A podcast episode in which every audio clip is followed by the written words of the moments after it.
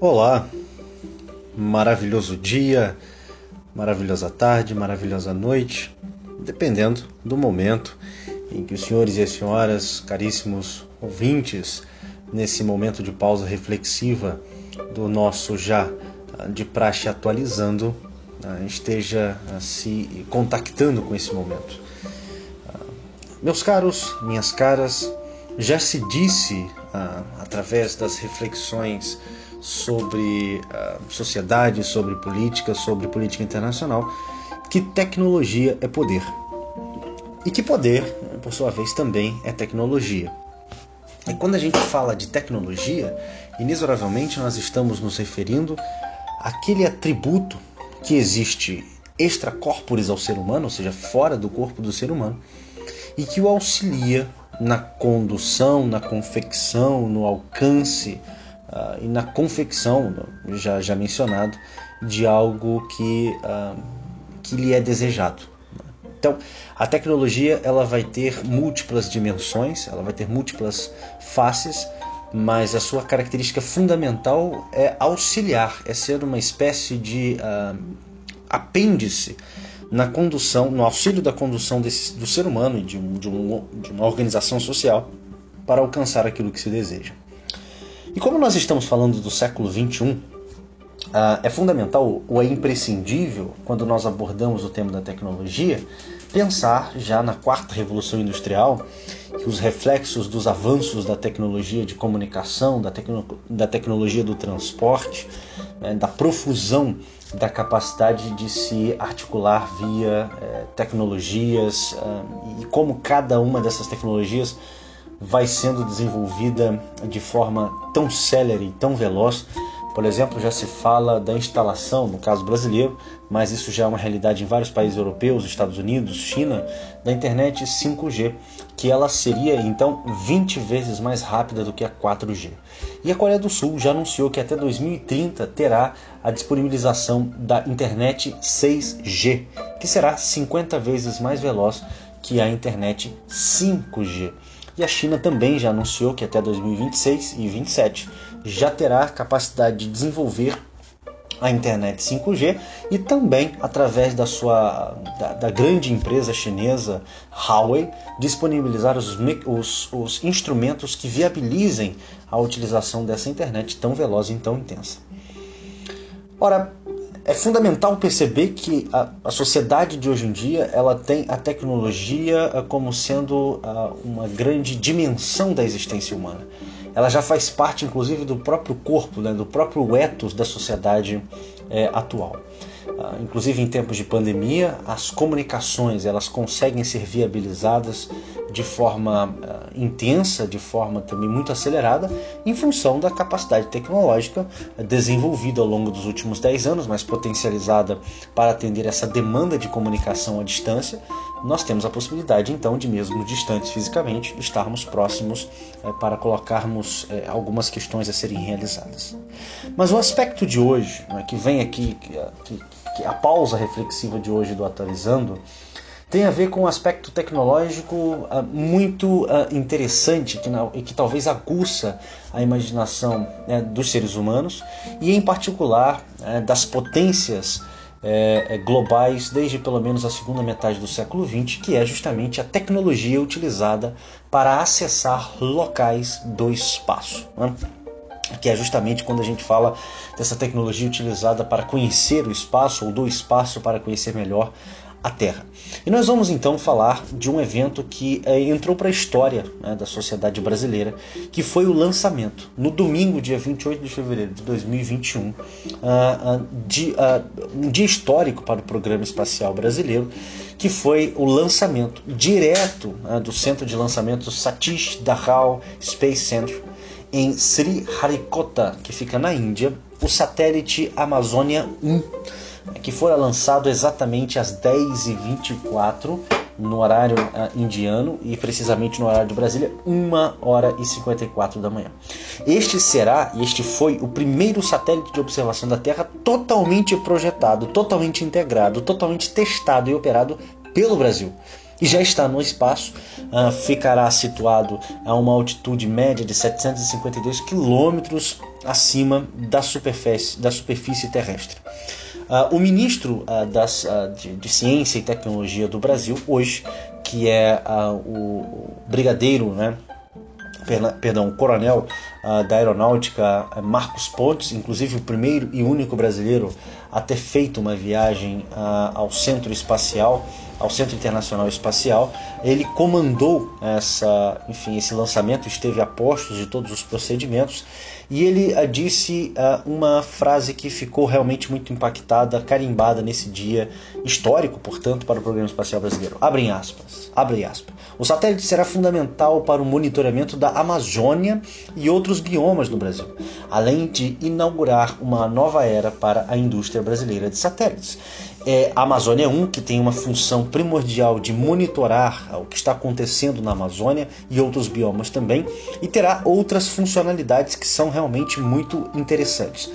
O satélite Amazônia 1, ele embora seja o primeiro produzido, testado, operado, né, totalmente integrado, desenhado pelo Brasil, é, ele é o terceiro satélite de sensoriamento é, brasileiro remoto em operação. Então nós temos dois outros satélites brasileiros, mas que não foi operado integralmente pelo Brasil, que são o CBRS-4 e o CBRS-4A. Uh, e, uh, e o Amazônia 1, ele portanto completa essa fila de, de, de três, né? Ah, depois desses dois primeiros, mas esses dois primeiros tiveram auxílio de vários países europeus, China, uh, Estados Unidos e a própria Índia. Esse equipamento, no caso o Amazônia 1, ele vai fornecer imagens para o monitoramento da Terra. Também algo muito interessante é o fato de que esses dados que serão gerados, eles serão fundamentais, eles serão muito úteis para que a, a, as próprias autoridades brasileiras e também outros países que porventura quiserem ser, uh, receber o compartilhamento dessas imagens e informações, para atender o monitoramento da região costeira do Brasil. Né? Lembrando que o Brasil tem uma das maiores regiões costeiras do planeta. Né?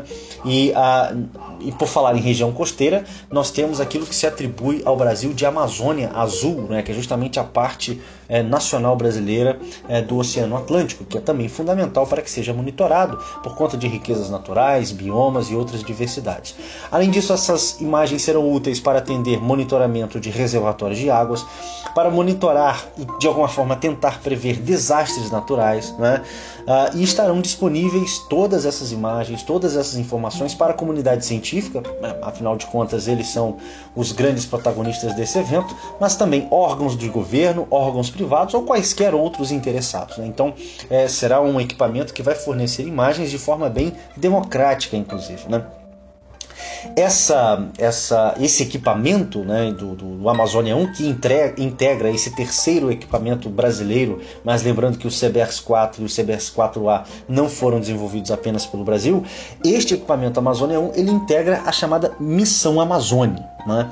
Esta missão Amazônia em específico ela tem por objetivo fornecer dados de sensoriamento distante ou remoto que vise observar, que vise monitorar, uh, sobretudo a região amazônica. É claro que, uh, uh, além de monitorar a região amazônica, né, com base nessa altitude que vai estar, é possível também que se consiga monitorar a agricultura no país, uh, reservatórios de águas, reservatórios florestais, uh, áreas naturais cultivadas e não cultivadas. Ou seja, nós estamos falando de um momento realmente muito uh, intenso do, do, para, para a história do Brasil e nós estamos falando também de um momento uh, definidor para que uh, as autoridades brasileiras e os interessados possam ter acesso a essas informações. Aqui abrem um parênteses. Desde uh, 2008, praticamente, 2007, 2008, uh, o Brasil tenta fechar, no âmbito do Mercosul, Mercado Comum do Sul, junto com a União Europeia, alguns acordos econômicos. Né? E no ano de 2019, houve algumas rusgas entre o então uh, o presidente francês Emmanuel Macron e o presidente atual Jair Bolsonaro justamente por conta das queimadas no Brasil, o presidente é, é, Emmanuel Macron fez algumas ressalvas é, com relação à conclusão desse acordo, que é muito benéfico para o Brasil. E com este programa espacial sendo colocado em órbita, uh, sendo colocado em prática, muito dessas informações, muitas dessas informações serão fundamentais justamente para ampliar o Brasil uh, com seus relacionamentos no mundo e, inclusive, dirimir algumas perspectivas uh, potencialmente negativas uh, da atuação das autoridades brasileiras com relação à, à Amazônia, por exemplo. Este uh, equipamento né, demonstra e traz para o Brasil alguns ganhos tecnológicos né, uh, e consolida o conhecimento do Brasil, uh, sobretudo nesse ciclo completo de desenvolvimento de satélites. Né? Que ciclo é esse completo que nós estamos falando? Nós estamos falando daquele ciclo que tem a ver com o projeto, que tem a ver com a integração, que tem a ver com a, a, a, a fabricação de equipamentos, os testes e a operação. Esse ciclo completo de desenvolvimento de satélites é um ganho, é um carimbo, é um bônus para a indústria nacional dos mecanismos né, de, de abertura, por exemplo, de painéis solares. Uh, uh, é um ganho para a indústria, por exemplo, de satélites brasileiros. Então, nós estamos falando de um satélite que foi totalmente uh, construído, desenhado no, no Brasil, é, trazendo ganhos, trazendo, enfim, colocando o Brasil nesse cenário internacional de uh, uh, players que, que desenvolvem de alguma forma tecnologia, é, é, enfim, para análise é, do espaço para a Terra. É claro que o Brasil ainda não está fazendo um foguete de lançamento espacial é, para chegar a outros planetas, como é o caso da China, da Rússia dos Estados Unidos, é, para chegar, por exemplo, a, a, a, Marte ou mesmo a Lua. O Emirados Árabes Unidos já enviaram também o seu, a, seu, seu foguete, né, fizeram o primeiro lançamento no ano passado, mas é um caminho a ser percorrido, ou seja, nós estamos é, justamente nessa, nessa mesma direção. O Amazônia 1 tem 6 mil quilômetros de fios e 14 mil conexões elétricas. Isso é importante ressaltar. Tudo produzido pelo Brasil, com indústrias brasileiras, com inteligência brasileira desenvolvimento pelo Brasil, testes pelo Brasil e colocação e colocada em operação é, pelo próprio Brasil.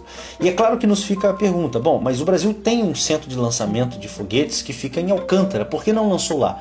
Porque uh, esse centro de Alcântara ele não, uh, não tem suporte ainda para o lançamento desse tipo de satélites, né? mas existem para outros tipos de lançamentos.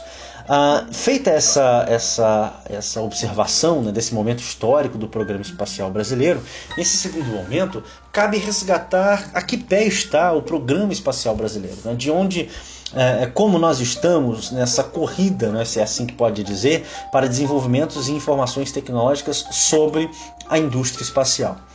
Ah, tudo começa, né, e nós fazemos aqui, faremos aqui um breve recorte histórico, em 1961, ah, sob a presidência do então ah, presidente Jânio Quadros. Naquele momento foi fundado o INPE, que inclusive também esteve no momento de lançamento lá no Centro Espacial da, da Índia, né, que participou também ativamente com investimentos e com, ah, ah, enfim, produção de, de, de de grandes intelectuais, investimentos em cadeias produtivas, o INPE, que é o Instituto Nacional de Pesquisas Espaciais, e hoje, né, como era também naquele contexto, vinculado ao Ministério da Ciência.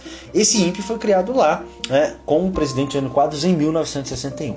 Entretanto, durante 24 anos, o Programa Espacial Brasileiro ele ficaria ligeiramente adormecido. Só seria resgatado é, pelo presidente José Sarney em 1985, né, quando houve o início daquilo que se considera o desenvolvimento da principal iniciativa nacional do centro de lançamentos, que seria o VLS, ou o Veículo Lançador de Satélites.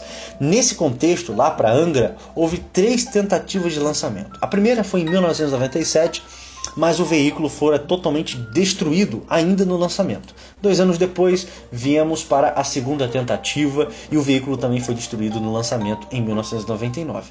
Mas algo muito catastrófico acontece quatro anos depois, já sob a presidência do então presidente Luiz Inácio Lula da Silva, que foi a terceira tentativa de lançamento de veículo, do, do, de utilização do veículo lançador de satélites que foi ah, o veículo destruído ainda na base de lançamento, meus caros, ah, ceifando a vida de 21 pessoas. Né, e esse incidente, esse, esse momento ficou conhecido como o acidente de Alcântara.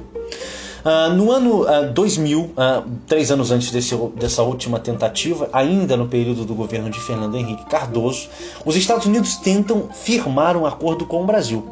E esse acordo ele ia prever áreas de uso exclusivo dos estadunidenses lá na base de Alcântara. E também preveria uh, havia uma previsão de que não fossem inspecionadas por parte dos brasileiros os containers lacrados. Então, os Estados Unidos utilizariam ali alguns espaços, né? E esses espaços não poderiam ser é, inspecionados, não poderiam ser uh, é, observados e fiscalizados por autoridades brasileiras. Como senhores podem imaginar, essa iniciativa não foi, não foi aprovada pelo Congresso Nacional Brasileiro, justamente porque os parlamentares eles chegaram à conclusão que essas negociações ameaçariam a soberania nacional.